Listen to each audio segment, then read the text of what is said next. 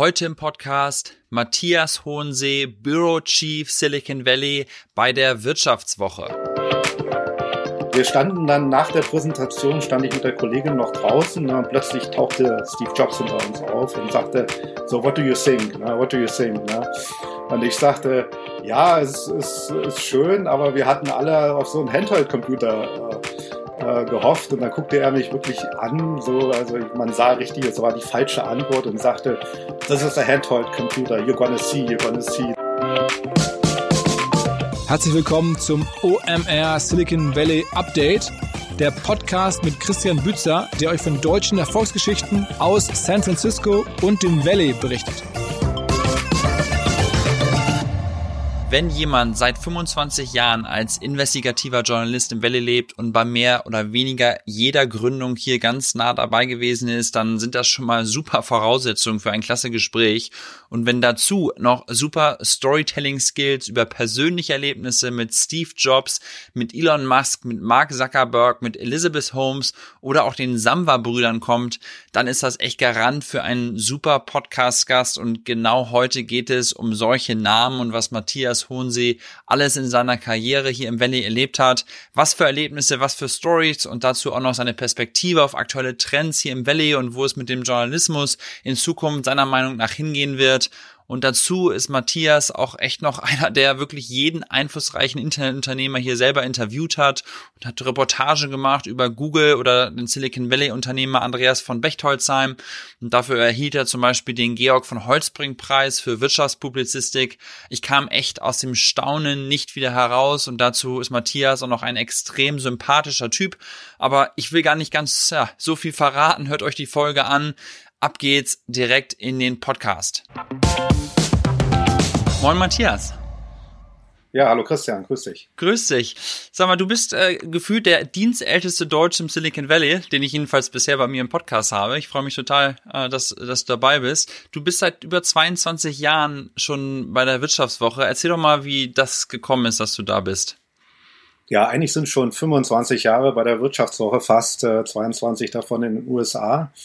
Äh, wie ist es dazu gekommen? Es war immer mein großer Traum, mal in die USA zu gehen. Und bei der Wirtschaftswoche habe ich mich äh, Ende der 90er Jahre mit diesen ganzen Themen Internet, äh, Dotcom und so weiter beschäftigt und äh, hatte dort auch andere Angebote. Äh, mein Chefredakteur wollte mich äh, gerne behalten und sagte, ja, was möchtest du denn gerne machen?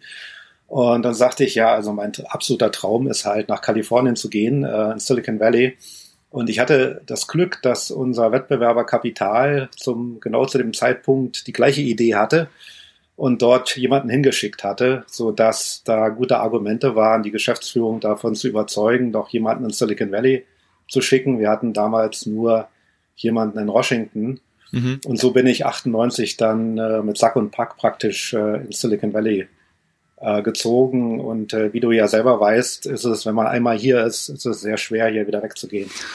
Aber wie, wie bist du darauf aufmerksam geworden? Weil ich meine, 1998, gut, ich war damals ähm, 13 und habe noch wahrscheinlich vom Silicon Valley nie was gehört.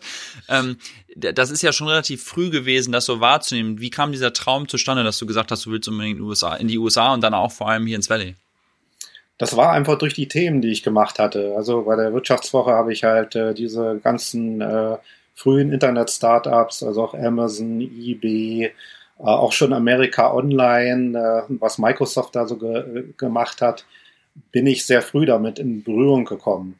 Eigentlich noch viel früher, weil ich vorher für einen äh, Newsletter gearbeitet habe, der sich mit Mobilfunk beschäftigt hat und mit Tech-Themen und mit BTX. Also das kennst du dann garantiert gar nicht mehr. Ne? Also dieser Bildschirmtext, äh, und CompuServe, also all diese, diese Vorläufer. Und dadurch war ich in dem Thema drin und äh, nachdem Mark Andreessen hier Netscape gegründet hatte im Silicon Valley und das hier richtig abging, war eigentlich klar, dass also hier dass der Ort ist, wo die Musik spielt. Mhm. Okay. Und äh, zur Wirtschaftswoche bist du wie gekommen? Also äh, ist dein Background im Journalismus dann oder?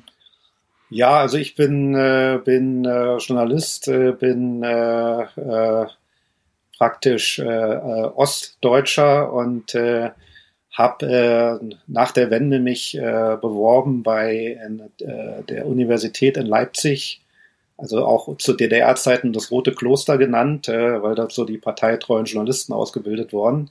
Und ich habe damals äh, praktisch äh, nach dem Mauerfall gab es dann die Möglichkeit, das stand dann für ganz Deutschland offen, sich dazu bewerben, habe dort meinen Studienplatz bekommen und habe den dann nach zwei Monaten geschmissen, weil die ganzen alten Professoren, die dort waren, äh, nicht weggehen wollten, die Neuen nicht kommen, weil sie mit denen nichts zu tun haben wollten. Und ich hatte aber bei der Tageszeitung, wo ich schon gearbeitet hatte, ein Angebot, sofort Redakteur zu werden. Und bin praktisch äh, dann äh, am Ende des Tages in meine Heimatstadt gekommen, war dort Lokalredakteur, war dort eigentlich sehr, sehr glücklich und ähm, habe mich dann aber mit Themen wie organisierte Kriminalität und so weiter beschäftigt, was dann dazu führte, dass ich also selber dann so im Visier der, der Verbrecher stand. Äh, und äh, nachdem es dann also auch sehr ernsthafte Drohungen gab äh, und äh, auch diese äh, Gastwirte, über die ich berichtet hatte, die also sich über Schutzgeldzahlungen beklagten an die Mafia, aber dann äh, praktisch wollten, dass ich drüber berichte, aber selber ihre Zahlungen weiter, weiter getätigt haben, habe ich dann auch gesagt, okay, warum tust du dir das überhaupt an? Und äh, bin dann äh, nach, nach Westdeutschland gegangen und bin eher zufällig in dieses ganze Thema Internet, äh, Mobilfunk, ISDN und so weiter rein, reingeraten äh, und habe als äh, Freier ein paar Geschichten für die Vivo gemacht. Und äh, der Redakteur sagte damals, der mich betreute, ja, er wechselt jetzt ins andere Ressort, äh, die bräuchten unbedingt jemanden wie mich. Und ich sagte zu ihm, ja, das mag sein, aber ich habe überhaupt nicht die Qualifikation, weil Studienabbrecher und so weiter. Und bei der Wirtschaftswoche war das damals so, dass man ähm, eigentlich mindestens zwei Abschlüsse bräuchte. Äh, eigentlich noch ein Doktortitel war eigentlich gut, um überhaupt eine Chance zu, zu haben. Wahnsinn. Und daran habe ich gesagt, okay, ich komme gerne hin, aber ich äh, werde wahrscheinlich die Qualifikation nicht erfüllen. Und äh, traf dort auf den Chefredakteur Stefan Baron, der dann gleich als erstes zu mir sagte, ja, wunderbar, Sie sind ja schon bekannt, Sie haben ja schon so viele Geschichten geschrieben. Sie haben das Studium abgebrochen, beste Entscheidung, Journalismus sowieso, sowieso keinen Sinn, das zu, zu studieren. Und äh, dadurch äh, ja, bin ich dann äh, zur Vivo äh, gekommen und dachte mir, okay, wenn du da einmal angenommen wirst, wird dich auch wahrscheinlich nie jemand mehr nach dem äh, Studium fragen. Mhm. Und heutzutage ist es ja sogar mo modern. Ich meine, die erfolgreichsten Leute hier im Valley sind Studienabbrecher. Äh, insofern ist das heute, glaube ich, kein, kein, kein Malus mehr, wenn man, äh, wenn man kein Studium hat. Aber das ist jetzt eine lange Geschichte, wie ich zur Wirtschaftswoche gekommen bin. Ja, aber das sprichst du ein gutes Thema an, nämlich die erfolgreichsten Menschen, die hier im Valley so leben. Ah, die hast du ja gefühlt auch alle schon getroffen. Ne? Du hast mir erzählt, du hast mal Steve Jobs dich getroffen oder beziehungsweise den kennengelernt. Ähm, damals waren so die Apple Releases halt noch in so einem ganz kleinen Kreis und dann war halt so wahrscheinlich die Wirtschaftswoche als deutsches Top-Medium irgendwie so in der ersten Reihe. Erzähl doch mal so ein bisschen, wie, wie, wie das da äh, so gelaufen ist damals. Ja, das ist äh, immer noch eine meiner, meiner äh, schönsten Anekdoten, äh, also mehrere eigentlich mit Steve Jobs. Äh, ich äh, ja, beschäftige mich eigentlich schon seit 30 Jahren mit dem, mit dem Mac. Also mein erster Computer war ein Mac LC, den ich von meinem kärglichen Volontärsgehalt gekauft habe. Und äh, als ich äh, hier rüberkam, äh, dadurch, dass ich Apple in Deutschland schon äh, betreut hatte, bin ich hier relativ schnell reingekommen, wurde dort auch eingeladen und äh, war dann 2001 mit dabei, als Steve Jobs den iPod vorstellte. Und das war damals eine ganz kleiner Runde, weil es waren äh, vier Wochen nach 9-11, also den Anschlägen von New York. Das heißt, viele Journalisten konnten gar nicht fliegen, sind gar nicht ins Land reingekommen. Und wir waren in dieser Aula, da im alten Apple Hauptquartier, äh, ich würde mal sagen, vielleicht 30, 40 Leute, also als Journalisten. Und ich glaube, ich war auch äh, mit einer Kollegin, glaube ich, äh, wir waren die einzigsten europäischen äh, Journalisten, die dort waren. Und äh, Steve Jobs stellte also den iPod vor für also Musik in der Hosentasche für, ich glaube, 399 Dollar. Und äh, wir waren jetzt alle, sage ich mal, nicht so beeindruckt, weil es gab damals schon MP3-Player und äh, natürlich nicht so einen wie Apple, auch nicht in dieser Form. Und wir hatten alle gedacht, es würde so eine Art äh, Handheld-Computer geben. Ich weiß nicht, äh, ob du dich an diese Palm Pilots erinnerst. Ja, ja, oder absolut. Handspring, das waren ja so die Pioniere. Jeder dachte, Apple bringt das raus. Und äh, ja, wir standen dann nach der Präsentation, stand ich mit der Kollegin noch draußen ne, und plötzlich tauchte Steve Jobs hinter uns auf und sagte, so, what do you think? Ne? What do you think? Ne?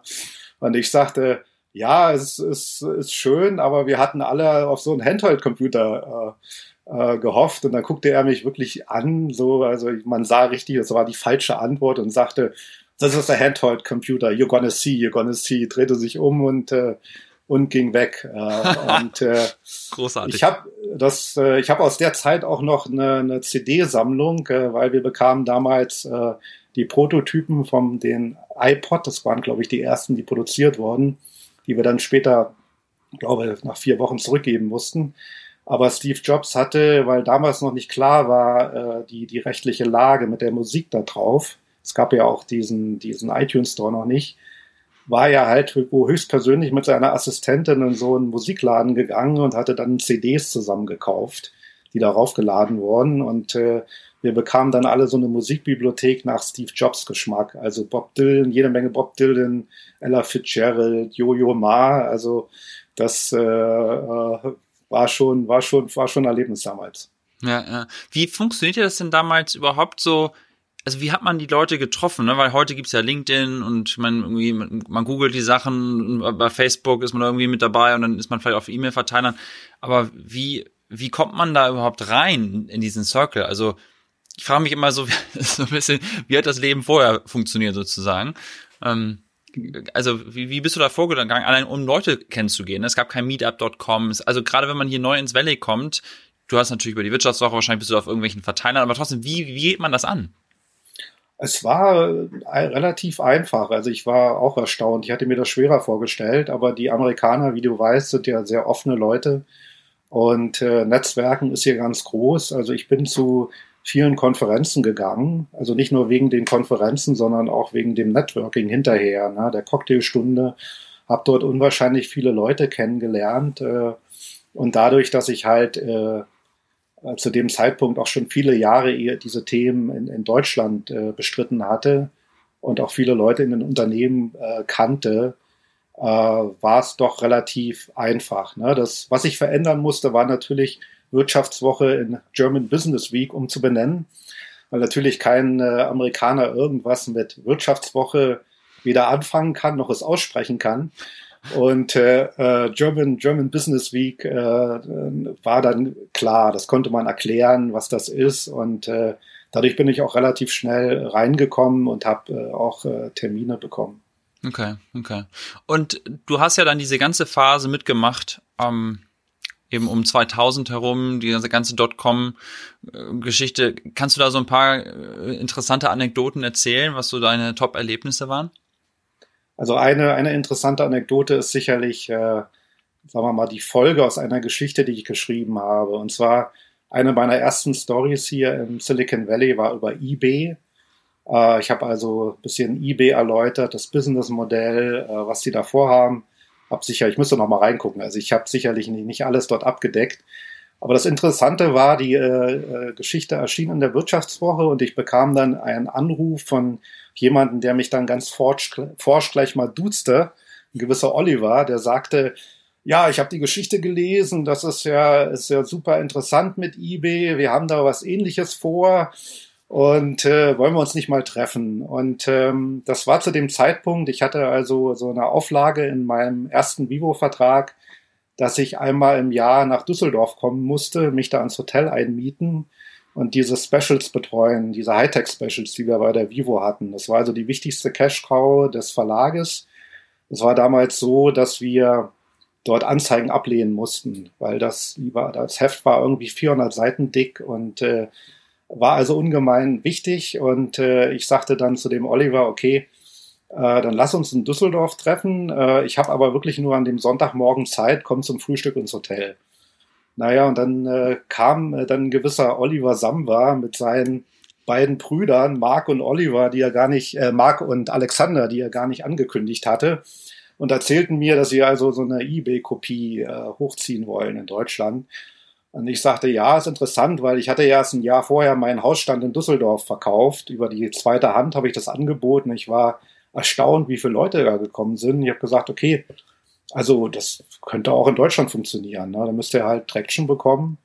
Und äh, wir haben dann ausgemacht, okay, äh, sobald die eben die Finanzierung haben, äh, wir eine Exklusivstory in der Wirtschaftswoche äh, mhm. machen.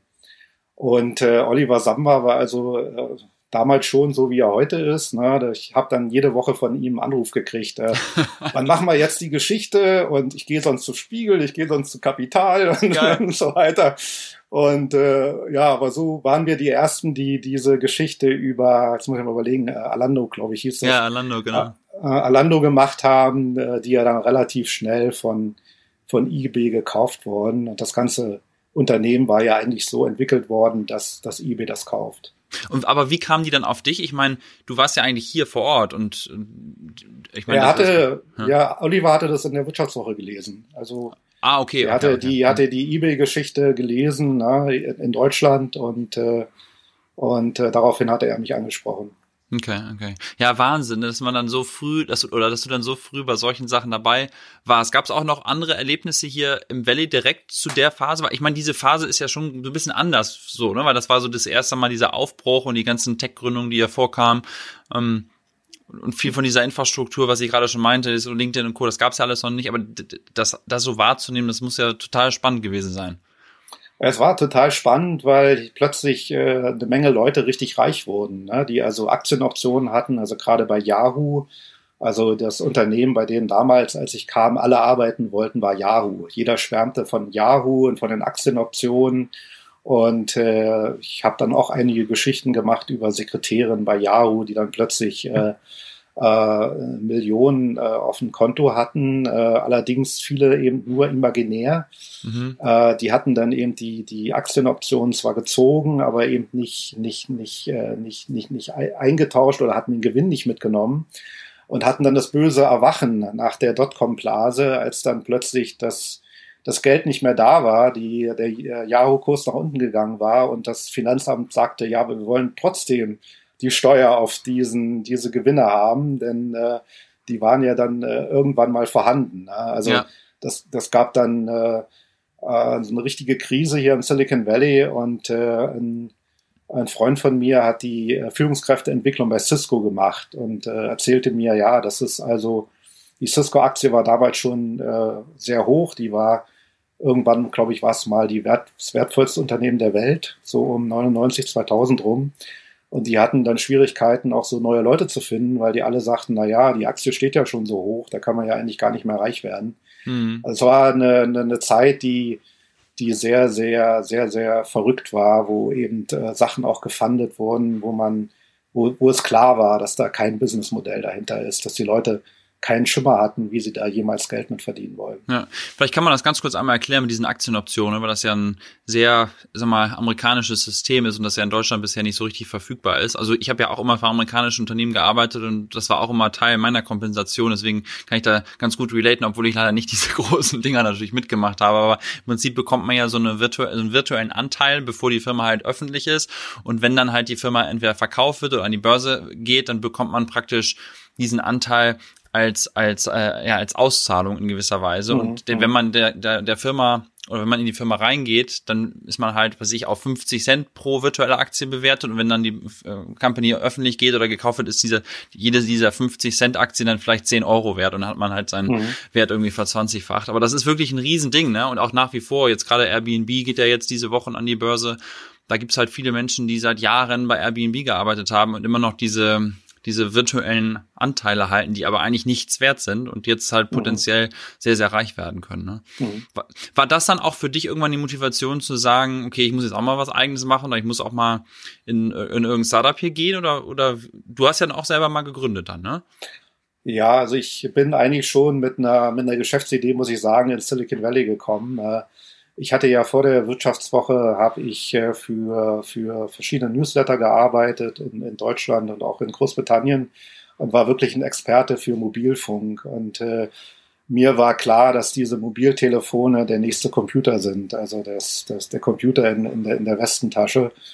Und hatte damals eigentlich schon eine Idee für so eine Art äh, Plattform, die äh, Mobiltelefone nicht nur testet, sondern auch äh, Services dafür entwickelt. Und als ich dann hier im Silicon Valley war, äh, ja, das war dann so Ende 99, äh, habe ich äh, entschieden, das, äh, das sozusagen umzusetzen und habe damals ein Team zusammengestellt und äh, die dann dieses Unternehmen hochgezogen haben. Das hieß Sonio und äh, das wurde von Boda äh, finanziert. Und äh, mein Fehler war so ein bisschen, dass ich äh, damals vielleicht ein bisschen zu viele Leute mit reingeholt hatte. Also wir waren dann nachher vier oder sogar fünf Gründer. Mhm. Und äh, wir haben das dann gestartet in Deutschland. Äh, ich kam gar nicht so schnell aus meinem Bürovertrag raus. Und äh, als ich dann nach Deutschland kam, äh, waren schon äh, einige der Gründer so massiv zerstritten, dass wir also drei Standorte hatten für dieses Unternehmen. Und ich derjenige war, der eigentlich mit allen irgendwie hinkam, aber nur noch äh, damit beschäftigt war, diese ganzen Streitigkeiten aus, aus dem Weg zu räumen. Also mhm. das Unternehmen äh, ist sehr gut gelaufen. Ähm, äh, ich glaube, Boda war auch sehr zufrieden damit. Das ist äh, später in Chip Online aufgegangen. Aber ich hatte dann die Möglichkeit, äh, ich sagte dann den, den Boda-Leuten, also ich, das ist jetzt nicht das, was, was, was ich machen wollte, hier Streitereien schlichten. Und äh, ich hatte dann die Möglichkeit, meine, meine Anteile zu verkaufen.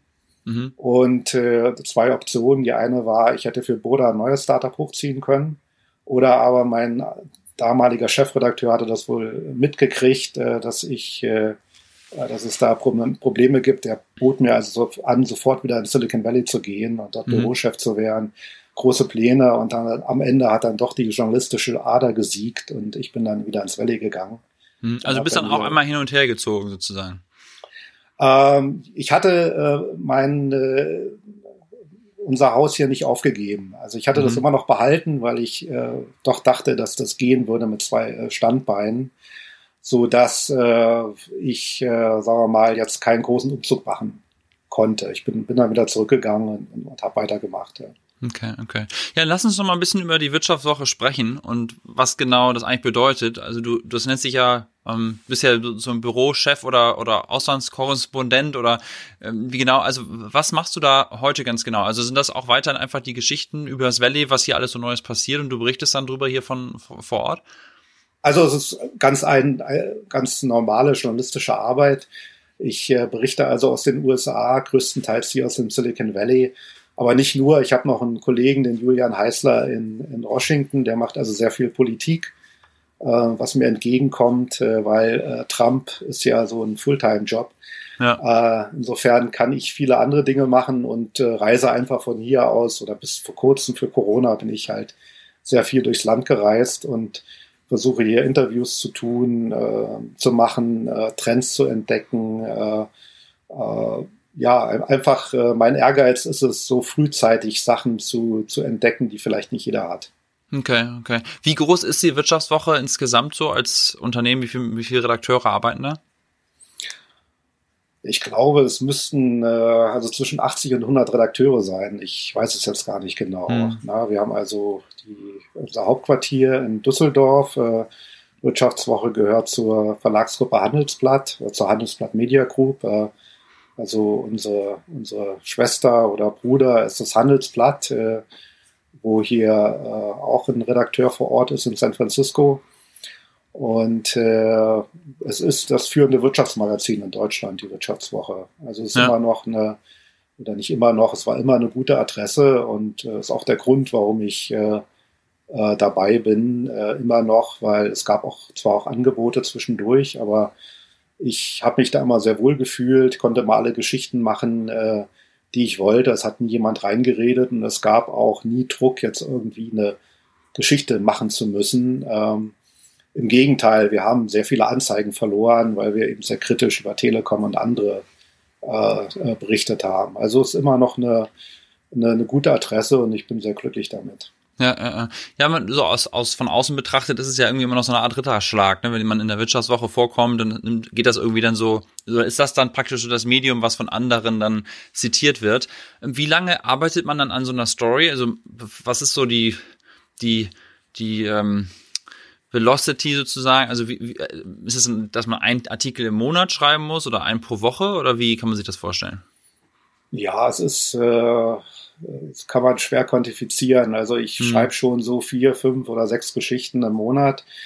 Da sind dann kleinere dabei, aber auch größere. Da äh, auch, äh, sagen wir mal, eine Titelgeschichte, die kann dann schon mal ein halbes Jahr in der Recherche ja. umfassen. Ich habe eine größere Geschichte gemacht über äh, Brain-Computer-Interface beispielsweise. Da habe ich also ein halbes Jahr dran gearbeitet und mit vielen Leuten geredet. Äh, äh, eine Geschichte über den Produktionschef von Tesla, an der ich eigentlich äh, anderthalb Jahre gearbeitet habe, weil äh, äh, Tesla lange den Zugang nicht geben wollte und dann Elon Musk höchstpersönlich seine Zustimmung geben musste. Also sind dann so Sachen, äh, die, das sind dann so Langzeitprojekte. Äh, ja.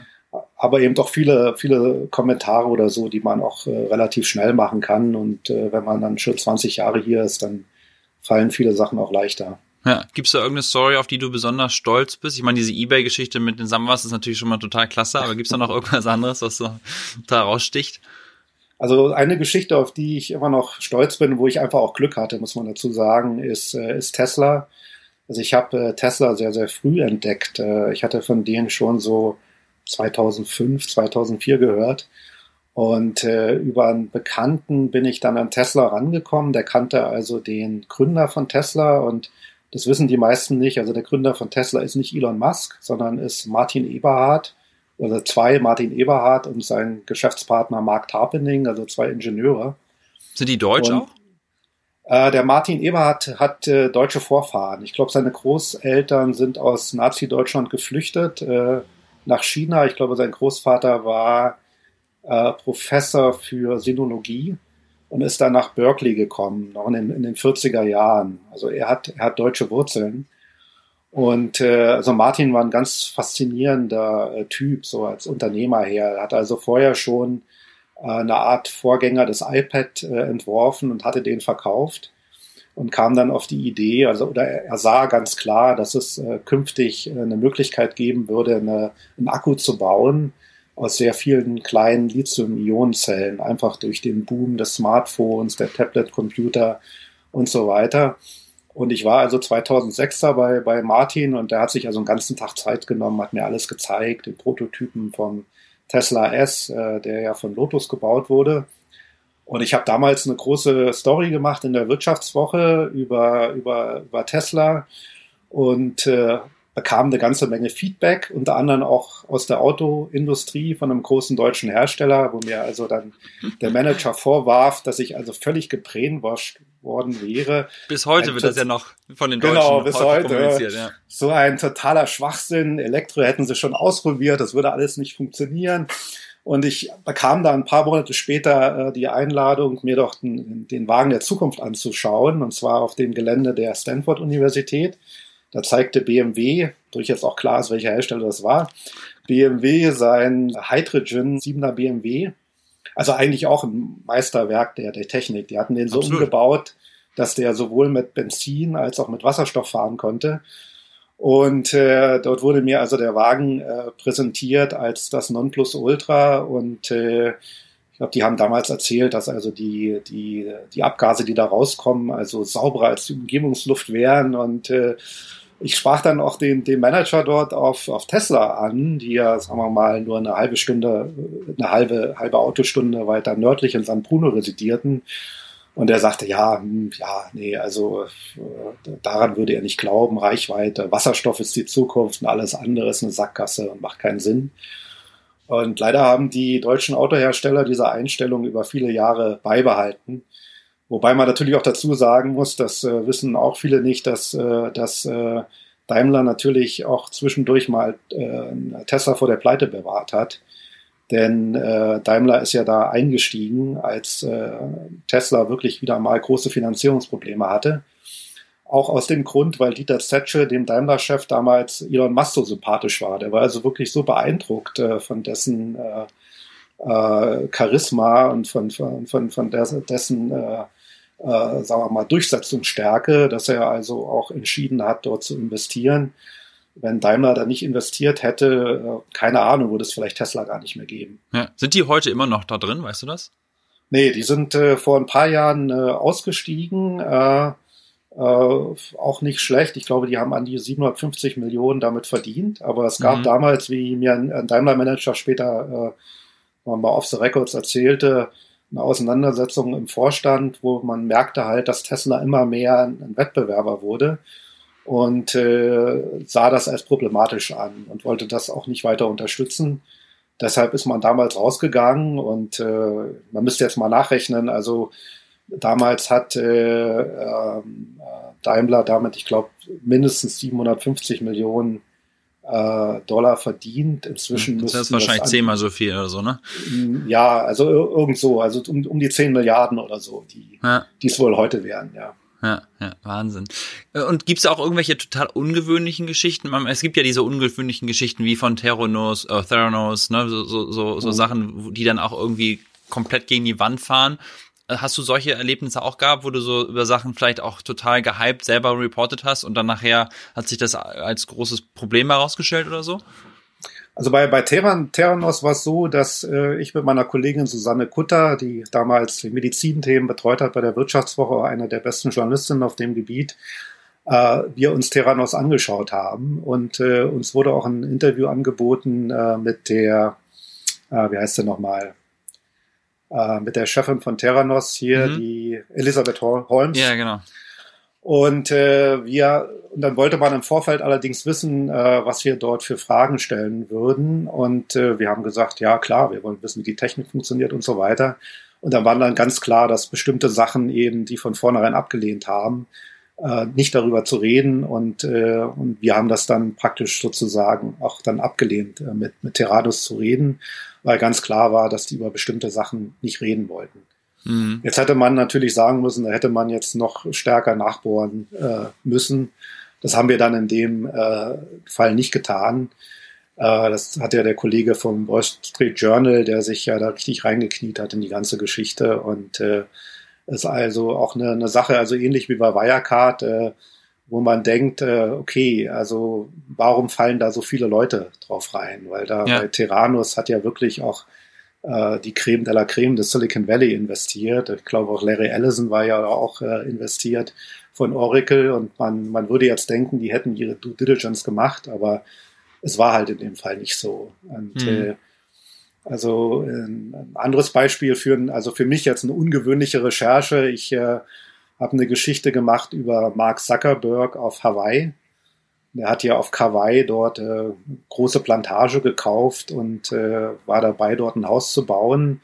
Das machte halt Schlagzeilen, weil er sich eben nicht an die örtlichen Gebräuche hielt und sich gleich mit den Insuladern anlegte. Und mein Chefredakteur Beat Beitz, die sagte, Mensch, tolle Geschichte. Äh, flieg doch mal nach Kauai. Genau, flieg doch mal nach Kauai. Und das ist natürlich auch meine Lieblingsinsel. Also hat, ja, äh, ließ ich mir nicht, ließ ich mir nicht, genau, ließ, ließ ich mir nicht zweimal sagen. Bin also nach Kauai geflogen, habe mich dann äh, direkt gegenüber vom Zuckerberg anwesenden Airbnb eingemietet, was schon mal gut war, weil ich da auch schon Leute getroffen habe, die natürlich ihre ganz eigene Meinung dazu hatten. Absolut.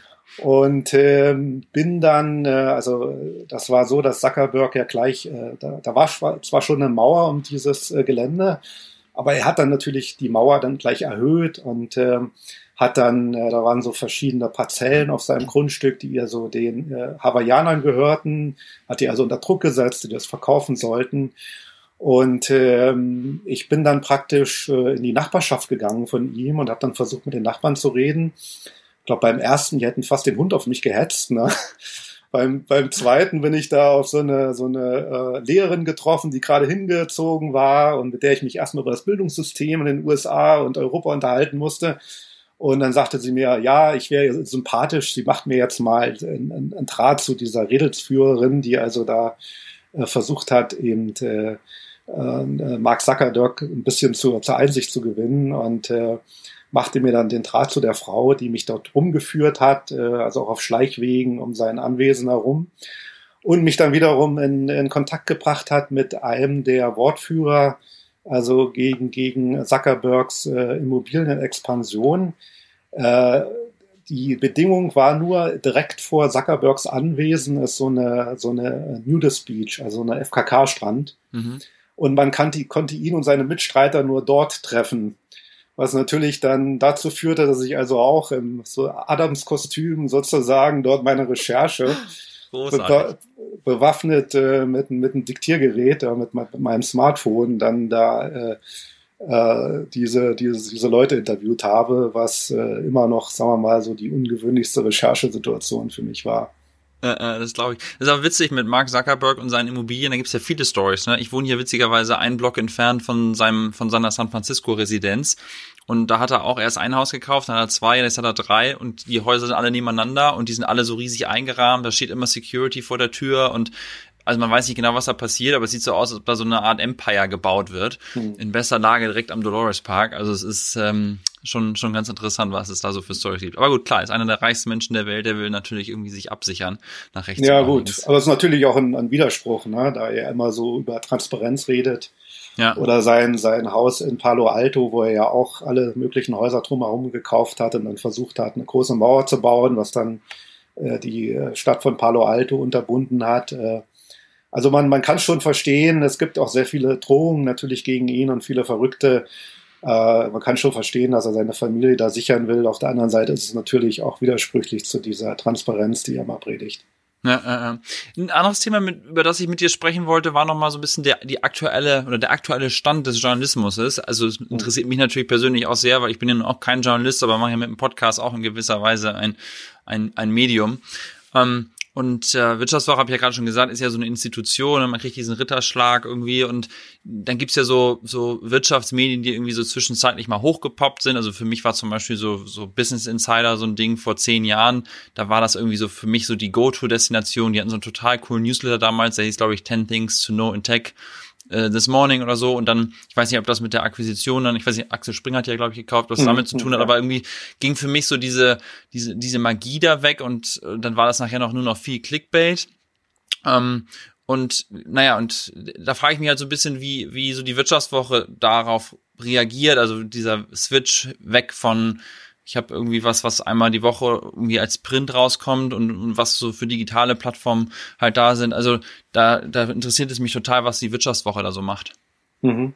Also wir machen dort sehr viel und es ist natürlich wie bei allen Unternehmen, die so in einer Übergangsphase sind, ist natürlich immer schwer, den Spagat zu halten zwischen Print, äh, was natürlich äh, immer noch äh, immer die meisten Einkünfte und Einnahmen bringt und digital, was unwahrscheinlich wächst und wo ein großer Bedarf dort ist ist manchmal auch ein bisschen äh, schon ein bisschen äh, paradox, weil äh, gerade in Deutschland, wenn man jetzt Interviews mit Topmanagern führt und äh, dann rauskommt, das war jetzt nur für online gedacht, sind die also oft sehr enttäuscht, ne, weil mhm. sie doch eben gerne irgendwie gedruckt sein möchten in, in, in, im Heft. Mhm. Das ist jetzt in den USA inzwischen nicht mehr so, aber ich äh, habe das sehr oft mit äh, äh, gerade mit Managern in, in Deutschland, die immer noch so einen Unterschied zwischen dem gedruckten und dem äh, der Digitalpräsenz machen. Aber für uns gibt es eigentlich dort, äh, äh, lösen sich diese Grenzen auf. Also wir arbeiten ja auch alle für, für, für online auch. Äh, ich mache sehr viele Online-Geschichten, mache das auch sehr gerne, weil ich äh, bewerbe die dann oft noch über LinkedIn, also sozusagen dein Arbeitgeber. Uh, und äh, es, es, macht Spaß, weil man kann dann noch so ein paar Sachen dazu schreiben über die Entstehung dieser Geschichte, wie kam das zustande und äh, kriegt auch viel Feedback von den Leuten. Also ich finde das äh, ganz, äh, ganz gut. Also man, man kriegt dort äh, viel Feedback, man kriegt auch äh, Hinweise oder Tipps auf neue Geschichten. Und äh, mittlerweile bei, bei Online sind wir eigentlich recht gut. Also ich glaube, nach dem Handelsplatz sind wir also mit 450.000 Lesern rein digital äh, dort äh, führend in Deutschland. Mhm. Und die, die Vivo hat ungefähr eine Reichweite von 850.000 Lesern und haben sehr viele Digital-Abos. Also das, äh, das geht jetzt so langsam von Print äh, mehr, und mehr ins Digitale, aber beides bedingt sich auch. Hm. Da gibt's ja dann auch so ganz neue Formate, die vielleicht auch so ein bisschen in eure Richtung gehen. Ne? Also The, The Hustle zum Beispiel ist vielleicht so ein Ding, die machen immer einmal in der Woche, zum Beispiel am Sonntag gibt's immer so eine coole Background-Story zu irgendwelchen Themen. Das, das lese ich zum Beispiel. Oder meine Lieblingstageszeitung ist jetzt The New Paper. Mhm. Das hat witzigerweise auch ein ehemaliger Kollege von mir von LinkedIn äh, gemacht, der dann erst bei The Hustle war und dann selber was gegründet hat. Der macht so tagesaktuelle Themen. Da ist ja viel Innovation in diesem Bereich irgendwie auch. Also wie guckt da so eine traditionelle oder ein traditionelles Unternehmen drauf? Ist das dann auch eher so, dass sie irgendwann auch sagen, okay, wir müssen da eigentlich jemanden kaufen und partnern oder man guckt sich das ab? Oder es gibt ja in Deutschland auch hier dieses, dieses, äh, wie ist ja nochmal der, äh, dieses Morning Briefing von Gabor ähm, Steingart, ja. Ja, genau, von Gabor äh, Steingart. Das sind ja eigentlich sehr innovative Formate, die innerhalb von kürzester Zeit auf Millionen Reichweiten kommen und da fragt man sich ja dann immer, wie, wie, was ist passiert, was ist mit den alten Playern, ne? Bleiben die einfach übrig oder ist es inkrementell dazu? Oder, oder geht das, wird das weggeschnitten von der Aufmerksam, äh, Aufmerksamkeit? Mhm. Da würde mich deine Perspektive nochmal interessieren. Ich glaube, ich glaube, da gibt es verschiedene Ansätze. Also bei, bei Springer ist es ja so, dass die, du erwähntest das ja schon, den Business Insider zugekauft haben, also da relativ viel Geld in die Hand genommen haben. Bei uns ist es so, ich meine, Gabor Steingart war ja vorher bei Verlagsgruppe Handelsblatt, äh, äh, bei, bei uns ist es so, dass wir uns entschieden haben, eben äh, aus den Marken herauszuwachsen und dort neue Formate und äh, Dinge reinzunehmen. Auch sehr viel im Bereich Veranstaltungsgeschäft, äh, wo man dann Konferenzen macht, äh, Wirtschaftswoche Club, wo wir eben äh, mit, äh, uns mit Lesern treffen. Äh, ich habe das immer einmal im Jahr, äh, haben wir ja eine Korrespondententagung in, in Düsseldorf. Also dieses Jahr wahrscheinlich nicht wegen Corona, aber wir hatten sie auch im vergangenen Jahr wo wir dann auch so Leserabende machen, wo die Korrespondenten auftreten und Vorträge halten, mit den Lesern reden. Da kommt immer sehr viel Input. Ähm, also dieser ganze Gedanke, die, den, den Leser mehr einzubeziehen, auch in, in die Entstehungsgeschichte vielleicht sogar äh, von Geschichten. Das, glaube ich, können auch, sagen wir mal, jetzt sogenannte traditionelle Medien. Mhm. Und äh, wie du schon sagst, tut sich sehr viel in dem Bereich, ist sehr innovativ, aber eigentlich haben aber alle das Problem, es gibt einen unwahrscheinlichen Bedarf nach Inhalten, nach spannenden Geschichten, aber das Geschäftsmodell ist halt immer noch äh, sehr wackelig äh, und ähm, äh, es gibt ja in dem Bereich auch einige Mäzene, die in, in Medien investiert haben, also Pierre Omidyar von eBay beispielsweise, äh, äh, Loreen, äh, Paul Jobs, also die Witwe von Steve Jobs, die aber beide nicht so erfolgreich sind. Äh, ich glaube, die Loreen Paul Jobs versucht das jetzt auch ein bisschen zurückzufahren. Äh, der, der, der Einzige, der so ein bisschen außer der Reihe tanzt, ist natürlich äh, Jeff Bezos mit der Washington Post, ja. der dort viele, äh, viele innovative Sachen gemacht hat. Aber so den, den Stein der Weisen, wie schafft man das jetzt, diesen, äh, diesen steigenden Bedarf an, an Geschichten? Wie schafft man das finanziell auch mit Einnahmen? Weil Inhalte zu schaffen, äh, kostet ja auch was. Äh, wie, wie bildet man das ab? Also den hat noch meines Wissens noch keiner so richtig gefunden. Und äh, es gab auch so äh, Projekte wie eine Art so Blockchain, wo man versucht dann Leser sozusagen gleich noch als Eigentümer mit einzubinden, so eine Art Genossenschaftsprinzip. Mhm. Gab es alle, alles schon früher, also mit der Taz beispielsweise ist eigentlich ein altes Modell. Ähm, und äh, es ist sehr schwierig. Und äh, du kennst das ja selber auch aus, aus dem Podcast-Bereich. Ne? Es gibt halt ja. sehr, sehr viele Podcasts, aber die Frage, wie, wer macht jetzt Geld dort? Ne? Also nicht jeder hat halt so einen Deal wie der Joe Rogan mit Spotify, kann so einen Millionendeal an, an Land ziehen. Aber ich denke, da werden sich auch, da werden sich einige Podcasts herausbilden, die eben sehr, sehr interessant sind, die einen Nerv treffen, oder die eine, eine, eine, wirklich loyale Nische, Zielgruppe bedienen, äh, so wie dein Podcast auch, äh, die, die sich da durchsetzen werden. Und, mhm. Aber es ist ganz interessant mit diesem Joe Rogan-Deal zum Beispiel. Ne? Der, klar, der hat da, ich weiß mhm. nicht mehr genau, was der Betrag jetzt war, aber der hat ja viele Millionen bekommen dafür, dass er eben hoch, zu, ja. Hm. genau, dass er zu Spotify exklusiv, exklusiv gegangen äh, ist. Aber am Ende des Tages frage ich mich eigentlich als Content Producer will ich ja auf so vielen Plattformen wie möglich irgendwie unterwegs sein. Und wenn ich dann, also man gibt ja auch viel ab und so. Also ich glaube, dass er langfristig mehr Geld verdient hätte, wenn er weiterhin selbstständig ge geblieben wäre. Also wenn er selber einfach mit Apple und allem weiter zusammengearbeitet hätte. Klar, jetzt kurzfristig hat er natürlich sehr viel Geld bekommen. Aber das finde ich schon sehr, sehr spannend zu betrachten, wie sich das so weiterentwickeln will. Gerade in diesem Podcasting-Bereich. Ne? Ein anderes Thema da mhm. ist ja auch, wie, wie krass Spotify in Podcasts investiert. Und dann gibt's auf der anderen Seite Apple, die gefühlt seit also die haben eigentlich den, den iPod rausgebracht sozusagen, haben gesagt, es gibt hier auch Podcasts drauf und seitdem hat genau Zero Innovation stattgefunden und mhm. Spotify haut halt eine Geschichte nach dem anderen raus, ne? Also diese Content-Partnerschaft jetzt mit Michelle Obama, die ihren Podcast macht mhm. oder also das ist ja schon schon krass, wie dann auch das so unterschiedlich ist, dass da eine Firma so krass voranprescht und Apple sich da irgendwie gefühlt ausruht. Mhm. Also das, das stimmt. Ich, ich denke auch in anderen Bereichen, da hat, hat Apple einiges versäumt. Äh, äh, auch weil sie sich lange Zeit in Medien nicht, nicht so gut auskannten.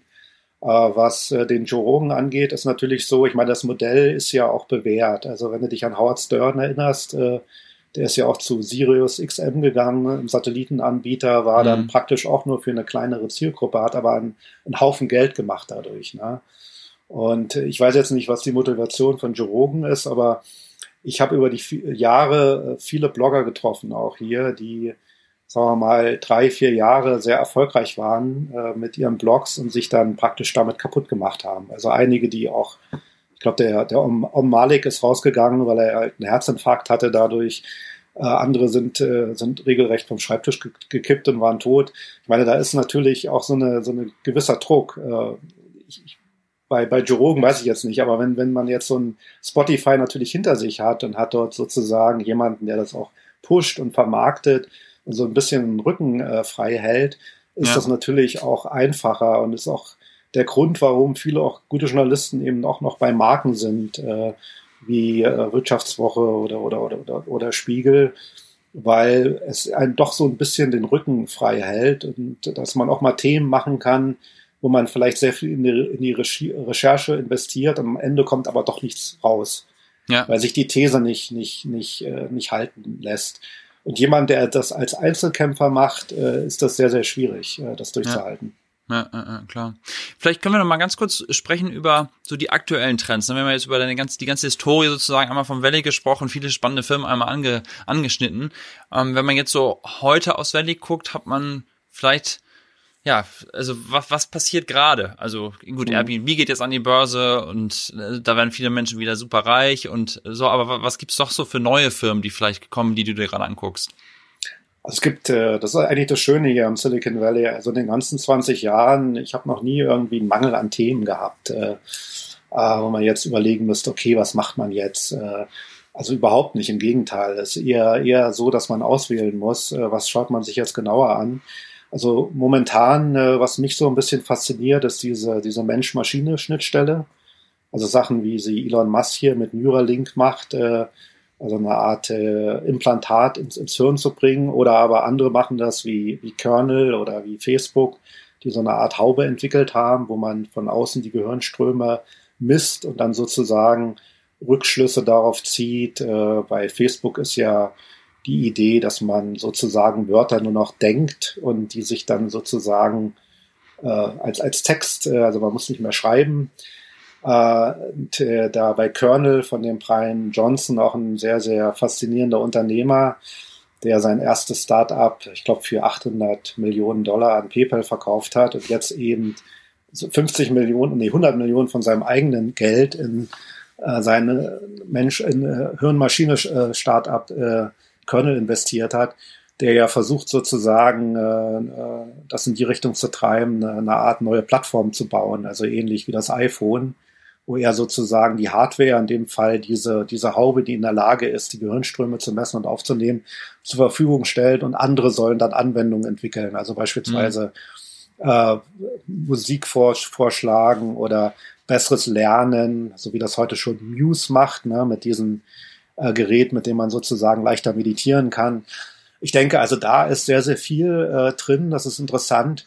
Äh, ein anderes Thema ist äh, Akkus. Also ich, ich denke mal, äh, wo noch so, so richtig was zu erobern gilt, ist im Bereich Akkus. Da gibt es ja einige äh, Startups, die also versuchen, äh, den Akku eben äh, zu verbessern. Und äh, äh, zum Beispiel Quantenscape, die ja von VW hier äh, unterstützt worden, worden sind äh, oder werden. Das ist eine, eine Ausgründung von der Stanford-Universität, die versuchen, eine Festkörperbatterie zu entwickeln, die also wirklich den Preis auf äh, 50 Dollar pro Kilowattstunde drücken könnte, was bedeutet, dass dann Elektroautos viel, viel, viel günstiger wären als Verbrenner sogar, mhm. selbst von den eingesetzten Komponenten. Äh, da tut sich sehr viel in dem Bereich. Okay, okay. Weil was, also mein Gefühl ist so ein bisschen jetzt gerade so in der Pandemie oder auf diesem ganzen Work from Home, dass die Menschen im Valley teilweise schon sehr verwöhnt sind. Ne? Also ich, ich, ich hatte mal die Chance, vor zwei Jahren in China so eine Reise zu machen mit LinkedIn-Kollegen. Wir haben uns da viele Unternehmen angeguckt und wie hart da gearbeitet wird. Also das ist ja diese berühmte ähm, wie heißt das nochmal, ähm, 699, also sechs Tage die mhm. Woche von neun bis neun und so. Und hier wird jetzt viel so über, ah, sollte man nicht eine Vier-Tage-Woche einführen und es gibt einen meetingfreien Dienstag und ähm, ach, dieses ganze Work from Home, das ist ja alles so anstrengend und so. Also gut, nicht jeder hat jetzt ich habe hier sozusagen so einen kleinen Luxus, dass ich meine eigene Garage habe und mich stört keiner in dem Sinne, aber äh, ist das, also ist das Valley vielleicht auch so ein bisschen verwöhnt und es wird viel Innovation vielleicht auch gar nicht mehr im Silicon Valley geschaffen, sondern vielleicht in anderen Märkten? Hast du das auch so im Gefühl oder sagst du, nee, durch Stanford und Berkeley und die ganze, das ganze Kapital, was auch hier vor Ort ist, wird es sich weiter so entwickeln, wie es im Moment ist?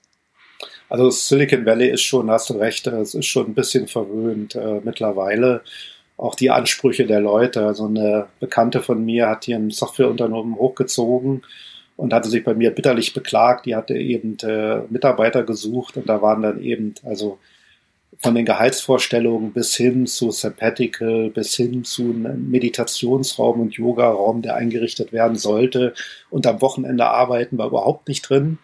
Und die hat es dann irgendwann so genervt, dass sie also ihr, ihre, ihr ganzes Team bis auf ein paar Leute entlassen hat und ist jetzt sehr glücklich mit einem Programmiererteam in Vietnam und ein paar äh, Sales-Spezialisten äh, hier vor Ort.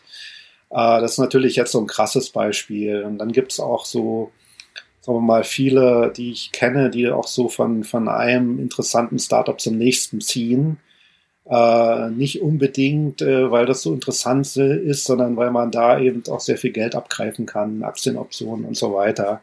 Hm. Also es gibt regelrecht so Gruppen von, von Ingenieuren, ja, die also wirklich so von, von einem Startup zum nächsten ziehen. Ja, und äh, äh, kann, man, kann man jetzt gut finden, kann man auch nicht gut finden. Also ich, ich denke, es ist äh, äh, schwierig hier im Silicon Valley ein Unternehmen hochzuziehen durch solche Dinge aber es ist immer noch der Ort, an dem man eigentlich sein muss, weil sich doch viele, viele Dinge hier tun und auch die, die äh, äh, es eine, ein einzigartiges System gibt, wo die Leute sich halt auch kennen, ne? wo man äh, weiß, wenn man hier zum Beispiel an die Uni geht man entwickelt äh, eine interessante Technologie, dann gibt es eben äh, dann auch äh, die Möglichkeit, das finanzieren zu lassen durch Sandhill, Sandhill Road, wo die VCs sitzen, wissen wiederum, es gibt hier jede Menge Unternehmen wie Google, Facebook oder auch Apple, die äh, äh, Unternehmen aufkaufen, kleine Unternehmen. Also es ist für die ganz normal, dass man eben äh, Forschung oder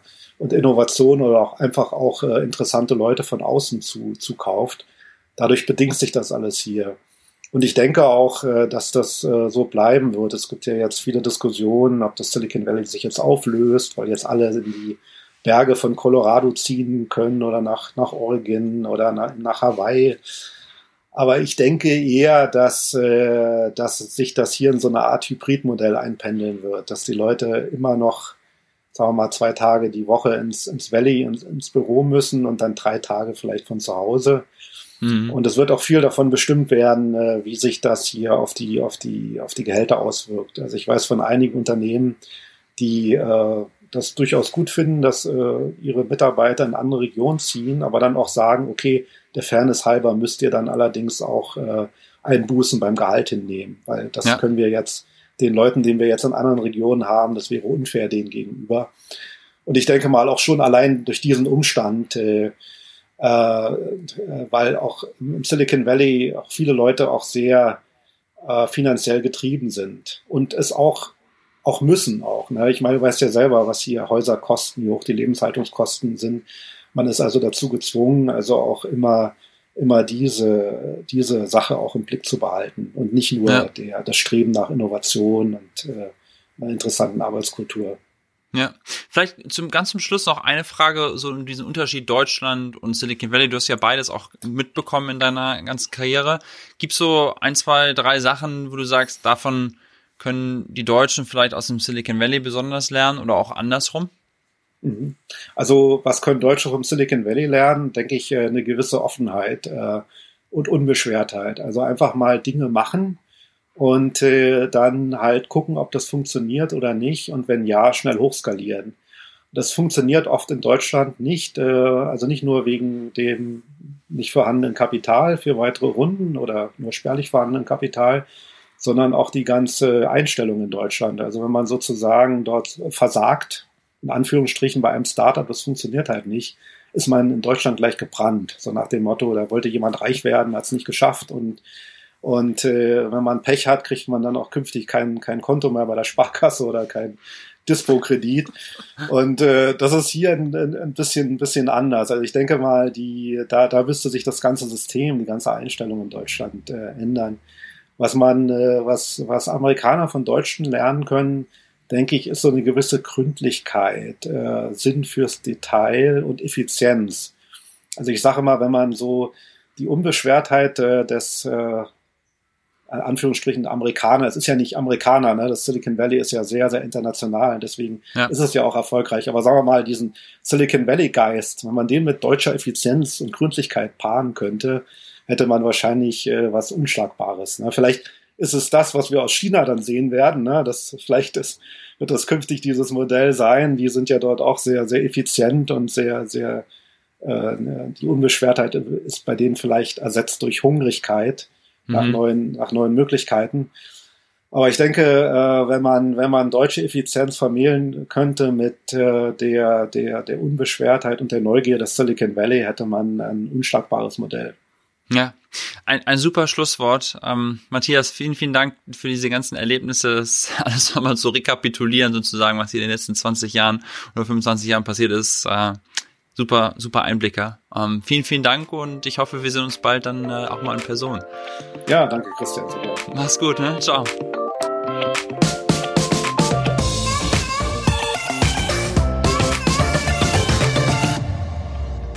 Das war's mit der Folge mit Wirtschaftswoche Silicon Valley Bürochef Matthias Hohensee. Mein Name ist übrigens Christian Bützer und ich bin einer der Co-Founder von OMR und euer Host. Diesen Podcast hier, das OMR Silicon Valley Update, gibt es alle zwei Wochen neu überall da, wo du deinen Podcast hörst. Und zum Schluss, wie immer noch, ein kurzes Dankeschön an mein Team, Audio und Produktion jetzt von Lilly Rote, Grafik und Design von Tamara Göbel und Editorial Support weiterhin von Lisa Schmidt. Vielen Dank euch und und du und ich, wir hören uns dann hoffentlich wieder in zwei Wochen. Bis dahin, ich freue mich. Dieser Podcast wird produziert von Podstars bei OMR.